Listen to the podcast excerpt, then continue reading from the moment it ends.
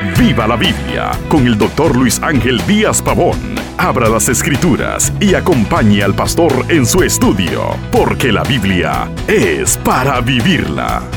Llevaba las huellas de la decepción en su rostro y me dijo, no sé su opinión, pero siento que el matrimonio solo es placentero si es temporal. Las leyes civiles reconocen muchas causas para la disolución del matrimonio.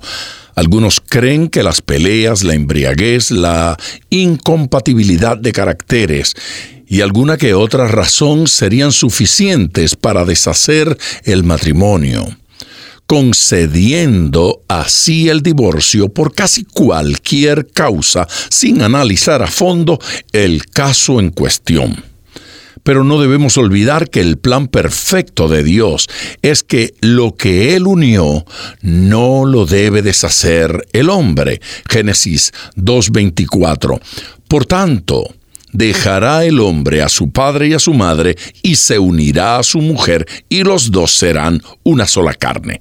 El Señor Jesús se hizo eco de esto añadiendo que era una unión que Dios hacía y que los hombres no estaban autorizados para romperla.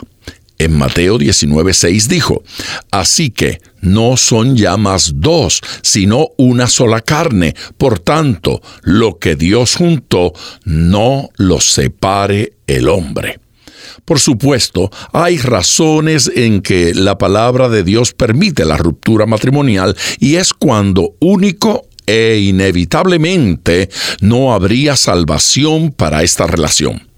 La permisión del divorcio es por el pecado en este mundo caído, pero el plan perfecto de Dios nunca es divorcio.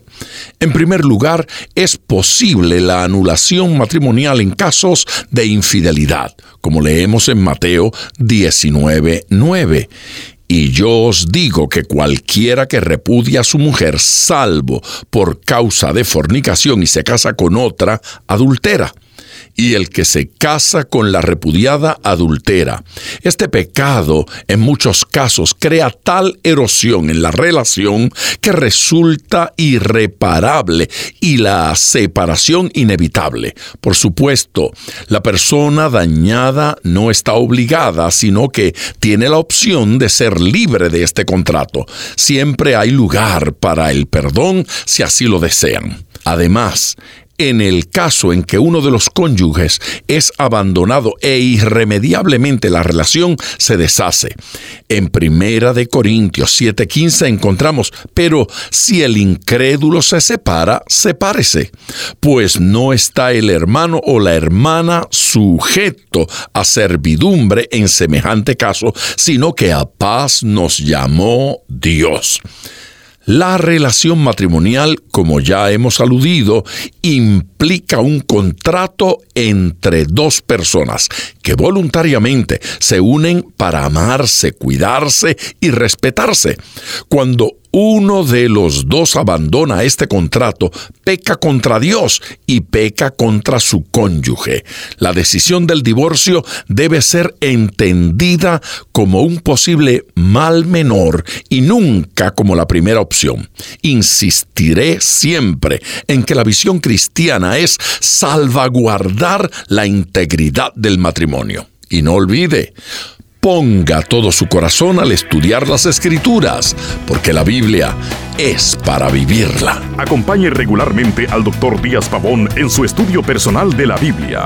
La experiencia de décadas de ministerio de la palabra son vertidas en cada jornada. Usted puede adquirir copias de esta enseñanza visitando nuestra página web www.diazpavón.com.